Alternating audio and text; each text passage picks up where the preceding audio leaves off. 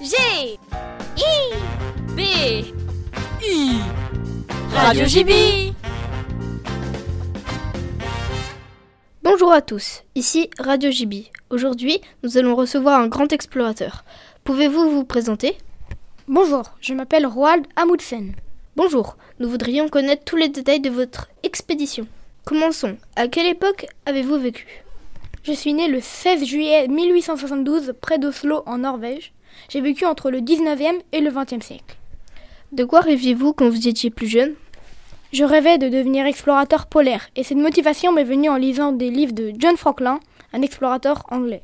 À cette époque, en qui vouiez-vous une, ad- une admiration sans borne Je vouais une admiration sans borne à Fridtjof Nansen, qui revient triomphant d'une traversée du Groenland en ski en 49 jours en 1889.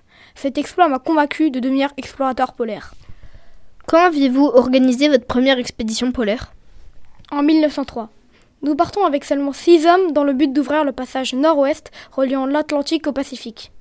Aviez-vous réussi Oui, nous avions réussi 3 ans après. Qu'avez-vous fait ensuite Je suis parti en expédition vers le pôle sud, Pourquoi car la mission du pôle nord avait réussi. J'ai donc décidé d'affronter le froid polaire. Quand et comment s'est passée cette expédition Nous sommes partis en 1910. Nous sommes arrivés en 1911. Ensuite, avec 4 de mes hommes, 4 traîneaux et 52 chiens, nous nous sommes dirigés vers le glacier Axel Heiberg. Que s'est-il passé ensuite Après qu'on l'ait franchi en trois jours, nous traversions une zone renommée la boucherie. Afin de survivre, nous devions abattre 27 de nos chiens. Puis nous traversions le glacier du Da- diable ainsi que la salle du diable avant d'arriver au pôle sud. Quel autre exploit avez-vous accompli En 1918, je suis le premier homme à traverser le passage nord-est entre l'Arctique et le Pacifique. Avez-vous écrit des livres Oui, j'ai écrit En avion vers le pôle nord et Au-dessus du pôle nord en dirigeable. Merci pour ces informations et au revoir. Au revoir. Roald Amundsen mourut le 18 juin 1928 à cause d'un accident d'avion.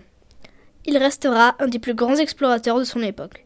C'était Enki pour Radio JB. À très bientôt.